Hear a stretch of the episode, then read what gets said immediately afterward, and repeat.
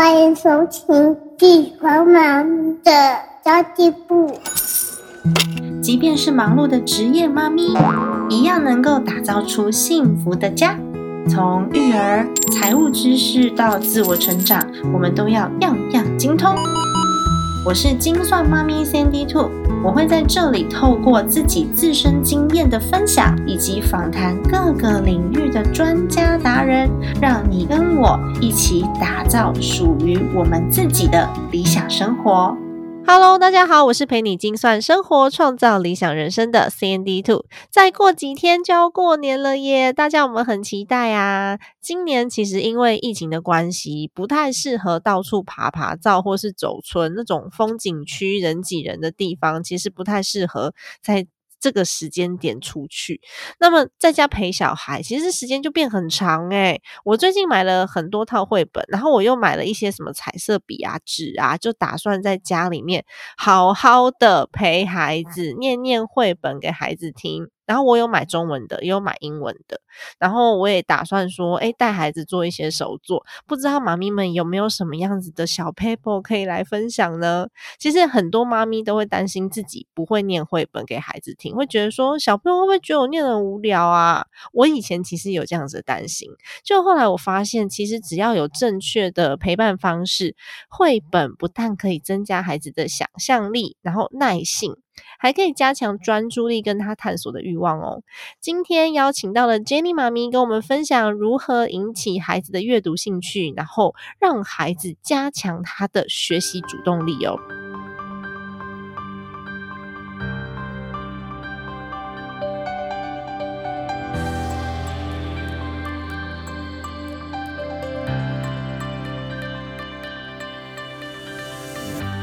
其实 Jenny 妈咪原本是我一位听众朋友，然后后来呢，经过一个网络课程的学习之后，我们变成了同学。那她曾经是资深的行销人，有了孩子之后，职涯规划有了大转。不少人都是因为孩子，所以职涯规划来了一个一百八十度大转变吧。所以 Jenny 从孩子六个月大的时候就开始与孩子亲子共读，现在呢，他的小朋友可以自己阅读，并且对学习这件事情是相当主动的。然后 Jenny 也在图书馆内啊，分享了亲子共读如何教爸爸妈妈有效的使用绘本，引起孩子的阅读兴趣。其实他在图书馆里面哦，真的那个。课程每次开都深受好评，诶其实我们只要把孩子的阅读能力教好之后呢，他自己就可以博览群书，接着呢，孩子就会如鹰展翅，一飞冲天，然后无垠的天空就是他的界限了，也就是没有界限的意思。其实父母亲能够带给孩子的有限，这是 Jenny 告诉我们的，也是我们自己可以自我认知到的一件事情。但是呢，相信父母亲可以带给孩子最好的礼物，就是培养孩子的阅读能力了。让我们欢迎阅读素养的行销推手 Mr. J Jenny。Hello，你好。Hello，Hello，谢谢 Sandy Two 邀请我来这个节目，然后跟大家分享，就是呃，培养小孩阅读的习惯还有兴趣这个主题。你从广告业一直到踏入到你现在在专职教父母亲如何带孩子来念绘本的这件事情，对你来说的意义是什么啊？你可以跟我们哦，对，你可以跟我们听众朋友们稍微先自我介绍一下吗？其实你刚刚把我介绍很好了，我想说我再 稍微提一下我自己的经历。我其实大概之前有将近十年是在广告公司工作，然后但是因为广告公司的工时比较不正常，所以我大概在。二零一八年的时候，因为身体健康因素离职。那离职之后，我就在思考说，其实拿掉工作之后，我还剩下什么？我还是我是谁？然后我可以做些什么？那我那时候就会觉得说，诶，那其实拿掉工作之后，其实我我的本本业，其实 妈妈应该才是本业。然后我在当时已经有就是将近六年的亲子共读的经验，然后我觉得。从小培养孩子共读这件事情是我很重视，然后我也觉得可以去推广的，所以我当时就去就是图书馆，他们那时候在招募志工，然后我就跑去面试，因为他是要经过甄选的，所以我就去填了申请表，然后去面试，然后他后续还有一一连串的一些受训。对，哦然后还要后来受训哦。对，其实图书馆资源非常嗯丰富，我等下也会跟大家分分享。好哦，太好了！因为其实我自己也知道，图书馆有很多这种亲子的课程，然后甚至成人的课程也都嗯有，但是我不知道它是需要受训的耶。我所去参加的那个图书馆是台北市立图书馆，那其实他们嗯对于志工，他其实我去的时候才知道，哎，其实他们是有一套非常严谨的一些规范，因为他们还是希望志工虽然是无酬的性质，但是还是需要有一定的呃品质这样子，所以他们会提供他们在招募的时候就会有经过筛选面试，哦。然后面试完之后还要有经过两两个整天的课程，包嗯。括选绘本啊，或者是声音的表达啊之类的，会有两个整天的课程的受训。那志工参加是免费，但是它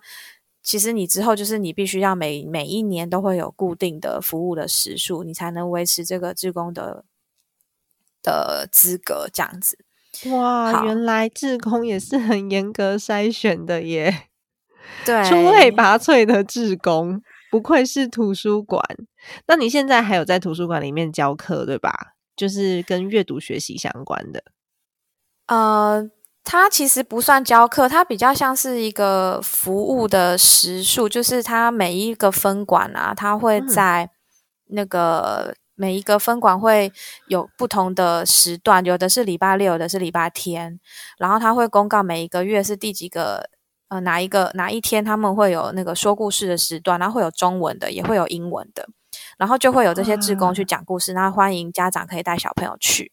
哦那其实，对，所以它比较不是开课的性质，那只是嗯。说，因为这个志工的身份，在我去年刚好有一个机会，就是他们要推广一些讲座，所以嗯。我用志工的身份去办了一场讲座，但是其实那不叫不是常态性的性质，嗯这样子。了解。对，哎，我我听嗯说，我听你讲说你在小孩六个月大的时候就开始念绘本了。哎，你其实跟我蛮像的，因为我在小孩四个月大的时候开始念绘本，那时候我真的不知道他懂不懂。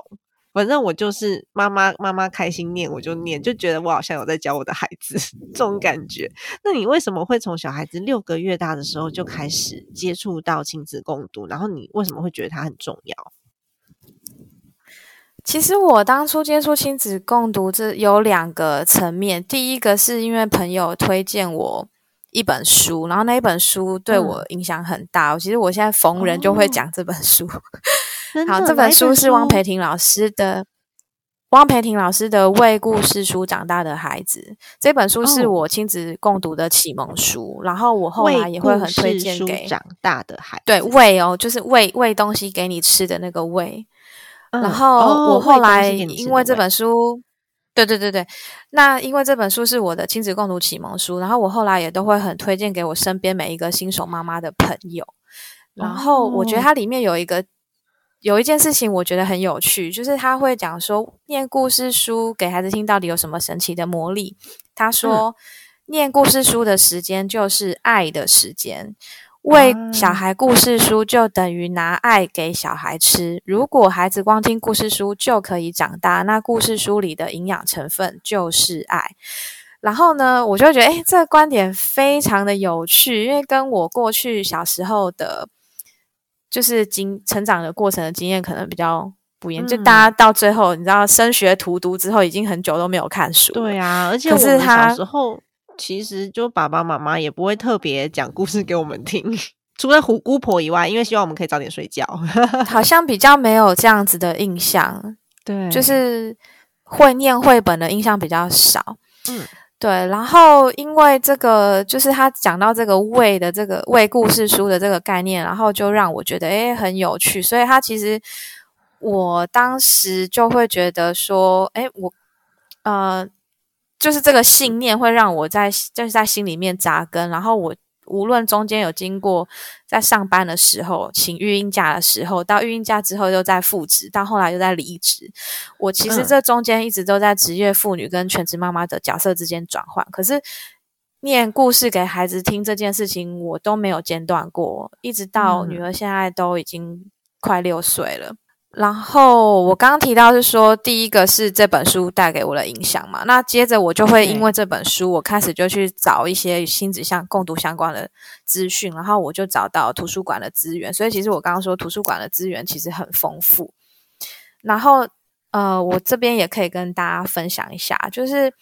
无论全呃全台湾就是不同的县市啊，都会有图书馆，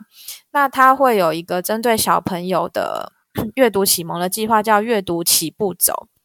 然后他会分了三个年龄层，他都会去针对不同的年龄层，会有告诉家长说：“哎，你这个时期的阅读的技巧应该要是怎么怎么样念绘本给小朋友听，或是以及这个这个年龄层的选书应该怎么选。”所以它会分成六到十八个月。十八到三十六个月跟三到五岁，总共三个年龄层。那你每一次去参加讲座都很棒，因为它会有你听完全程参加讲座，你在结束的时候，你都可以拿到一个礼物袋。然后礼物袋里面会有什么？他就会直接送你一到两本绘本，免费哦。哇，好棒！那现在还有超棒可以参加这种讲座？现在还有，现在还有，就是大家请 Google 自自己自己县市所在的图书馆。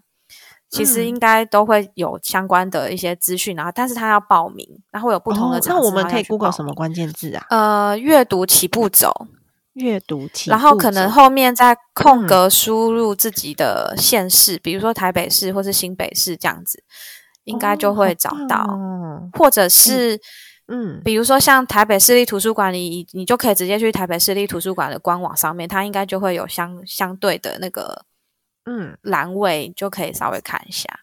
然后我觉得最棒的就是说，你去参加完，然后你都可以拿到一到两本绘本嘛。它同时还会有一本小小的手册，里面就会是书单，就是中文绘本的书单。你你就可以，你不知道怎么买书，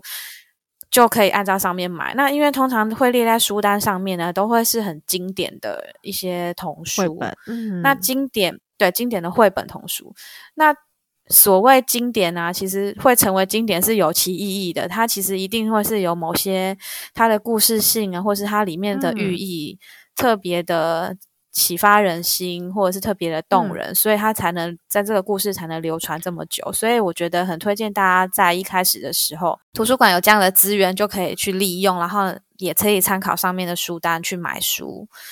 那总共，因为我们其实新手妈妈最最难的就是我好多很棒的故事书，我上网去查了，但是我不知道哪一个哪一个故事现在适合我小孩的阶段，然后我不知道这本故事书我要怎么念给他听，他才有办法吸收，所以他就可以经由刚刚 Jenny 提到的这个书单，我们去做选择，然后也可以帮你的小孩子的年龄层做一个稍微简单的分层。其实我有的时候觉得不见得不就不。见得说你这个年龄的孩子，比如说零到三岁，就只能念零到三岁的书。有时候我会让我孩子念一些比较超龄的书，是让他可以去多接触到更广、更多范围的的绘本故事，然后让他想象力可以再增生。但其实他听不懂，我也觉得没有关系。可是他知道这个世界更大。所以其实我有的时候不会拘泥在这个书单，不过我觉得我我还是要就是请 Jenny 之后可以帮我们再多推荐一些不同的书籍，因为我们之后会跟 Jenny 有呃其他更深入的合作嘛。这时候我们就可以知道说孩子他现在的阶段需要哪一些的辅助。因为有了这些辅助，孩子才会有自信心。他对阅读这件事情，他觉得开心之后呢，他就可以有很多很多自己空间的想象。像我儿子现在都会拿拿绘本来，然后他拿了绘本来之后呢，他也会拿这个绘本相对应的人物来，然后要我做玩偶戏，然后一边弄玩偶一边念绘本给他听。他自己会去延伸，所以我觉得这部分真的还蛮棒的，对大家来说是很有帮助的。可是在这个过程当中，六年的时间嘛，就是你从小孩子六个月大开始，一直到六年，就是连续六年都一直不断的念这些绘本给他听，从来没有间断过。那其中有没有遇到一些困难的地方啊？嗯，困难是有，但是我想要补充一下，那个没有间断啊，他嗯，我所谓的没有间断，不是以一年三百六十五天从来没有断，这样子来看，而是当然你中间一定会有少数什么，比如说身体不舒服啊，或者是某一些突发状况对，因为我很怕我讲到连续不间断，会有很多妈妈觉得压力很大，想说怎么可能？其实没有，我当然还是会，呃，事实看状况不舒服的时候，还是会放过自己，只是说我尽可能维持几乎我每一个月，嗯，平均有二十天以上。念书的次数，我觉得这个连续不间断是可以给给孩子培养一个就是时间段的规律。比如说一个礼拜两天，然后我维持一年，这样其实也是连续不间断呐。对对，其实大概我所谓的不间断是这个概念。对对对对，看你自己的时间安排。那你有遇到什么样子的困难吗？像我之前在念英文绘本的时候，我就会想说，那个绘本。我不知道是要照着字念呢，还是我自己去解释呢？我到底要念中文还是不要念中文呢？或者是我的孩子在听的时候，他究竟可以吸收多少？然后有的时候是孩子他念同一本书，可能嗯一整个月都在念同一本。例如说，我儿子他非常喜欢河流文化的一本书，叫做《茉莉医生》。那本书我大概念了有一百八十遍吧，到现在都可以理解，完全可以理解。可是其实。其实妈妈念念绘本啊，念同一本念到最后都会背了，然后会感觉很很厌世。可是其实，其实我后来好像在看到，我忘记是哪里看到书上还是文章，其实有写到，因为其实小朋友他们在看一本书为什么要这样重复念的时候，其实是他们你会发现他们对于书上每一个细节都会看得很清楚，是常常大人没有。注意到的一些小人物、小插画，他们都会看得很仔细。然后旁边有一只蚂蚁都知道。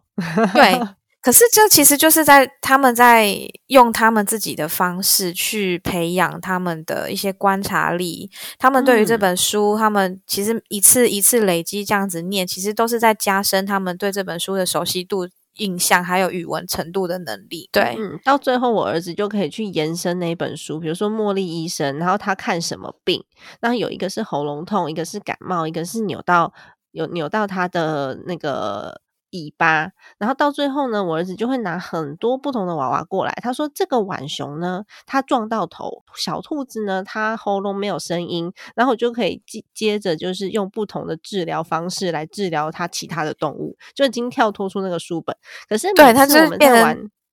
嗯，就是也书已经延伸到其实可以玩的一个方式了。对，然后每次在玩的时候，他都要把茉莉医生拿出来摆着，即便我们讲的已经不是里面的东西了，他还是要把茉莉医生拿出来摆着。他就说：“妈妈，我们今天来玩茉莉医生的游戏吧。”其实他就从中学习到的，就比是不只是书籍的内容了。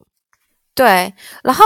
在我女儿身上，我还有发现一个，就是其实像我们一开始都会觉得啊，念这么多次很烦，可是你还是得念嘛，你继续念。可是其实你到一个程度之后，就会发现说，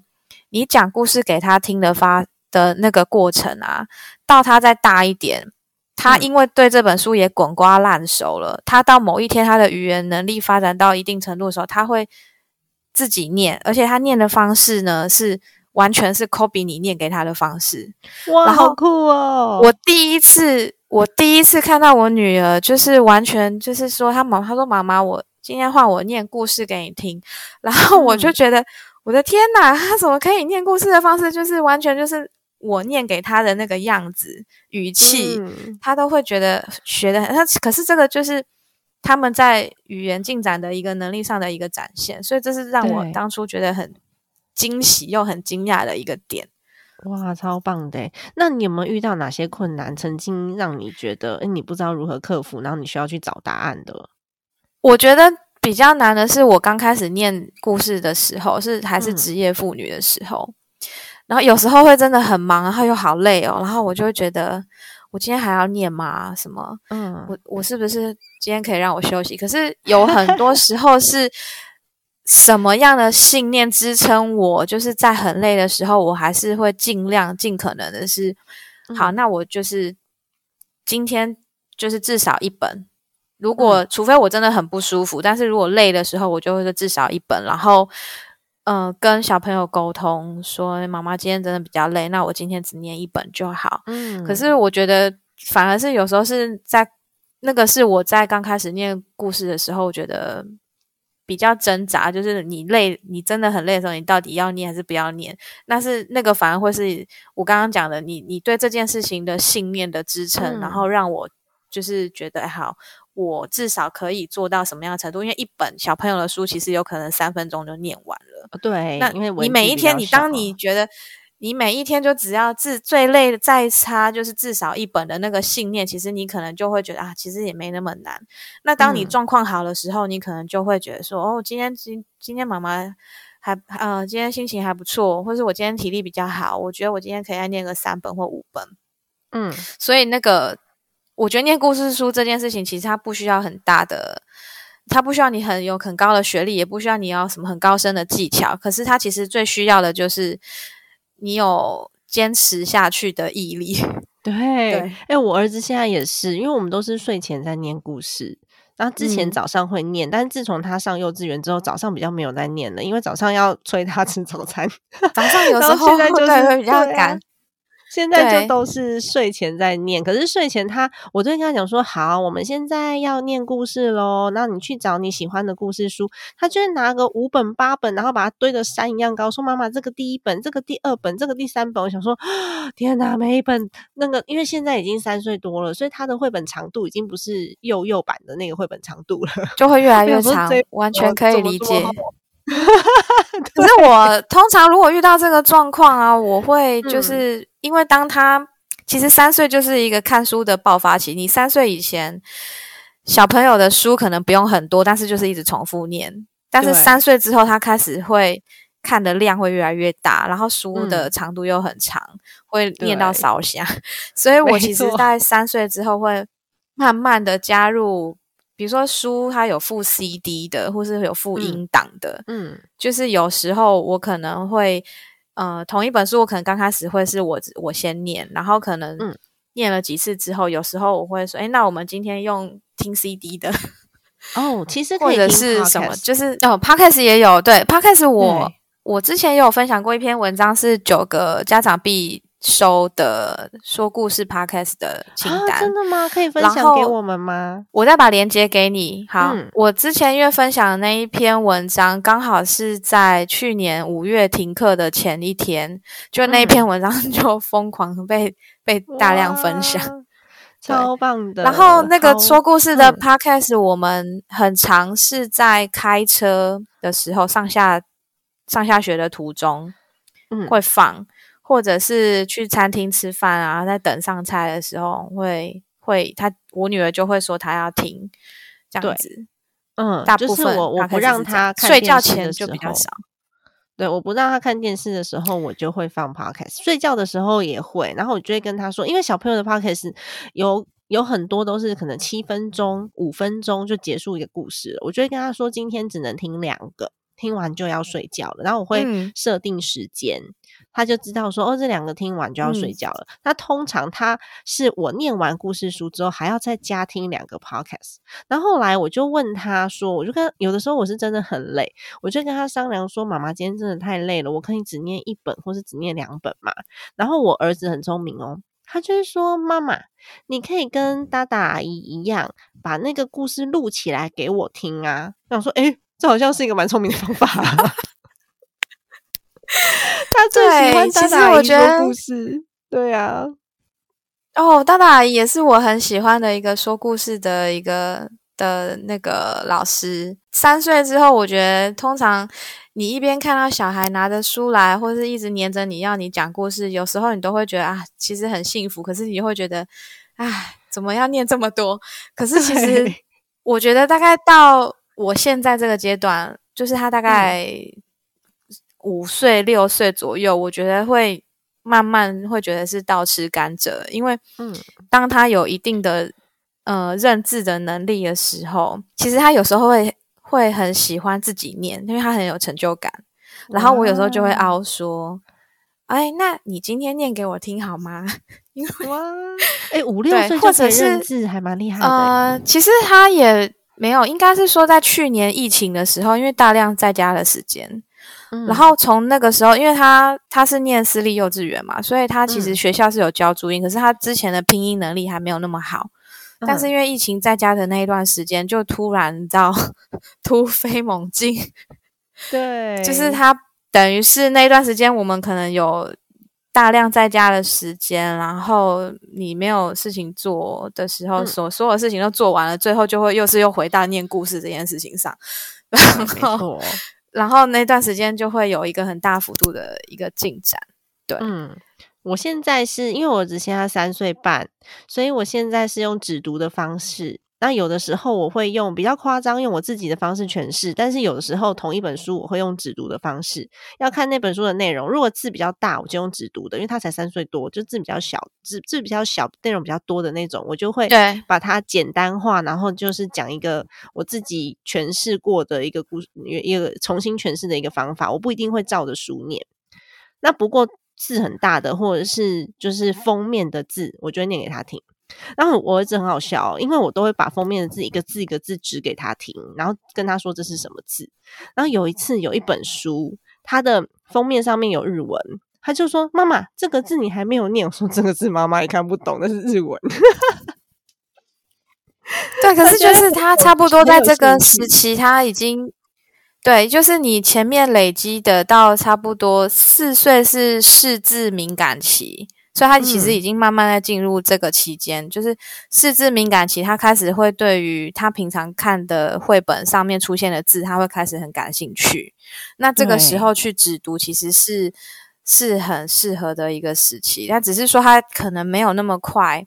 会看到嗯效果，但是他会慢慢的过渡到五岁、六岁左右，你就会突然在某一天发现他有一个突飞进展的一个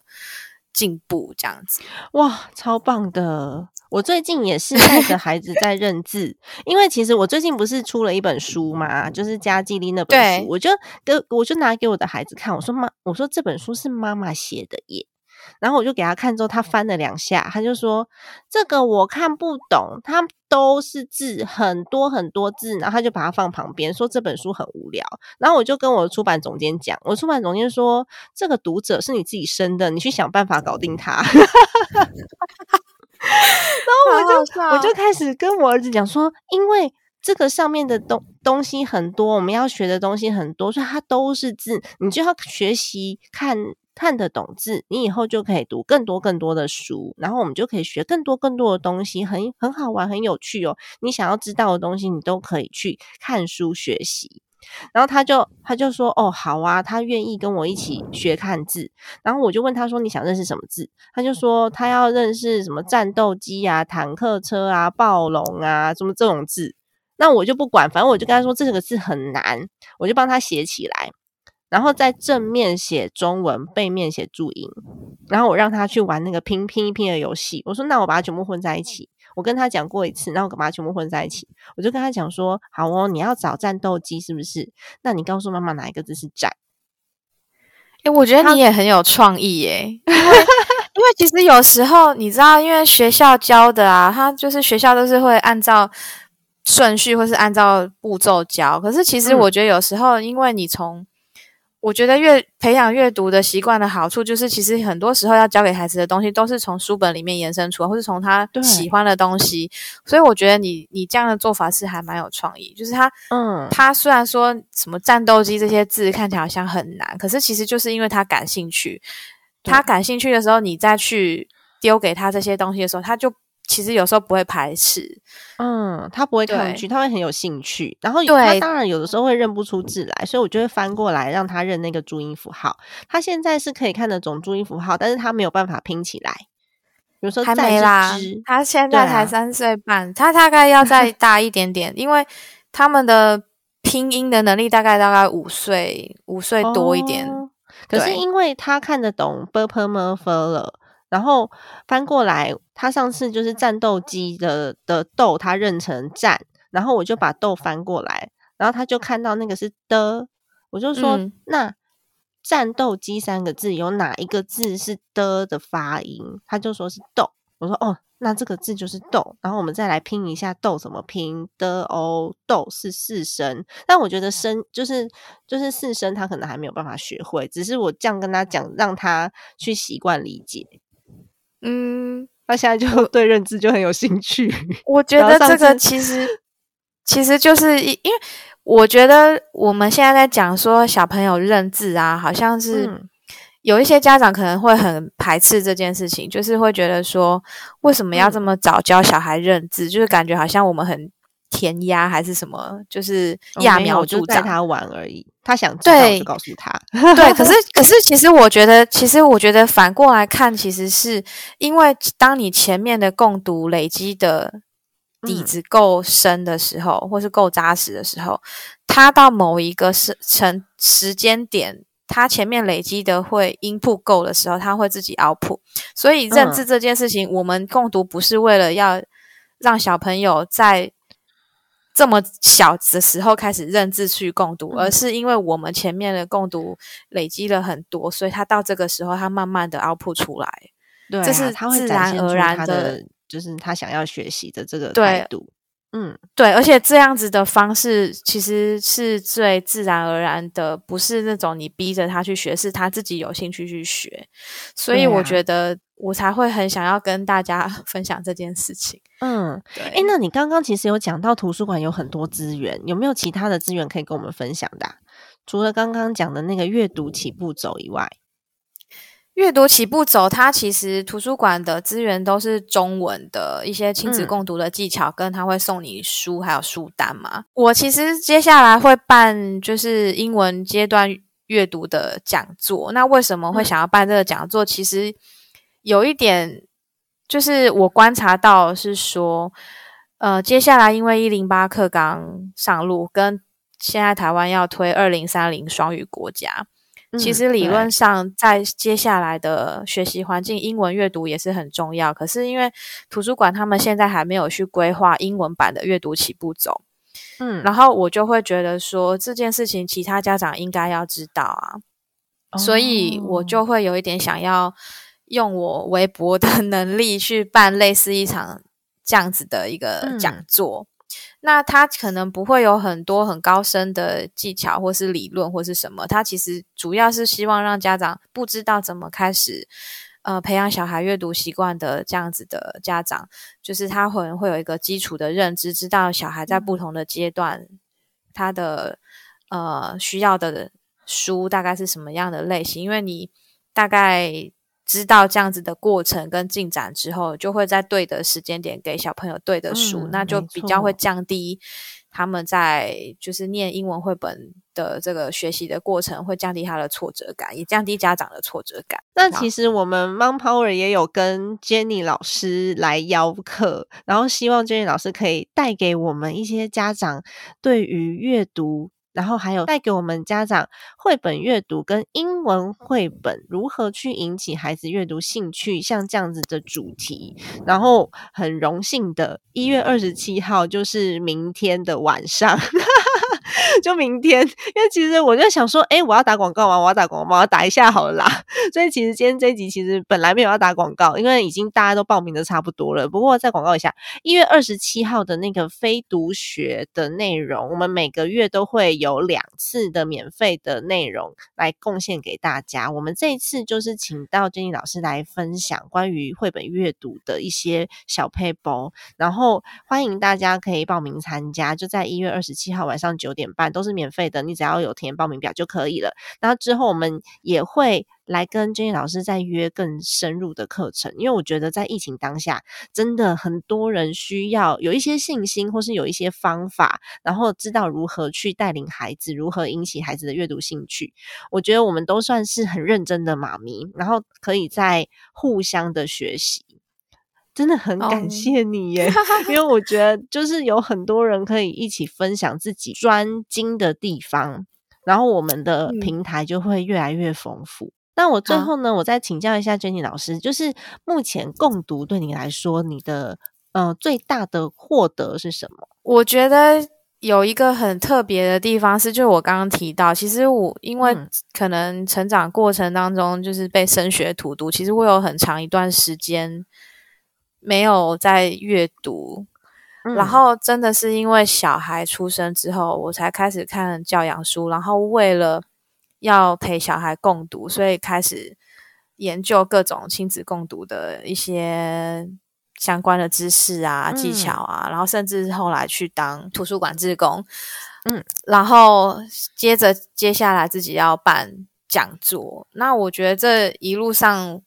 走过来，反而我觉得共读这件事情带给我自己收获是，我觉得第一个是我重拾书本跟阅读的乐趣，嗯第二个是我在这件事情当中，它变成反而是我现在的其中一项利他的事业。可能我主要有收入来源的事业不是这件事情，可是我对于嗯这件事情，反而是我很乐意去跟大家分享跟推广的。嗯，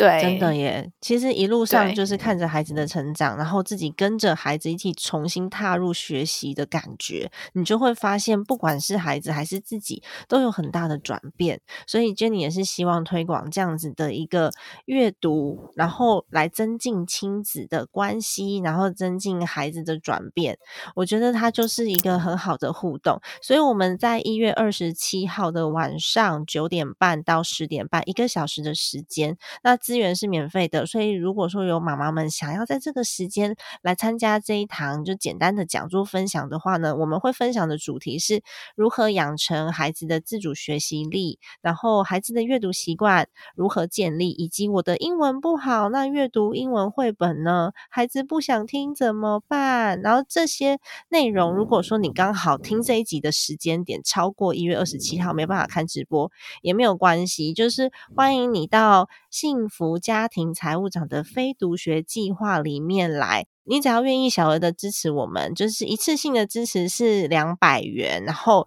呃有一个月的权限可以观看我们所有非读学的内容，然后现在的内容也非常的精彩，然后可以在里面也拿到我们讲师给我们的一些呃不管是简报啊或是资料也好，我们是希望经由这个轻度的计划来支持许多的妈咪们。那如果说你有深度学习的的想法的话呢，我们就可以参考我们妈咪讲师们提供的其他学习内容喽。好的，那么今天的节目就先到这边结束啦。那如果说你觉得今天的内容还不错的话，请帮我们按下一个五星好评，然后我们共同分享这么温暖的内容。那我其实一直深信三人行必有我师，就是所有的人都有值得我们学习的地方，无论是我们自己还是身边的人，优秀的人一直都在我们身边。再平凡的人也都有优点，所以我们就看到对方的强项，去学习、去钻研，都会有所收获的。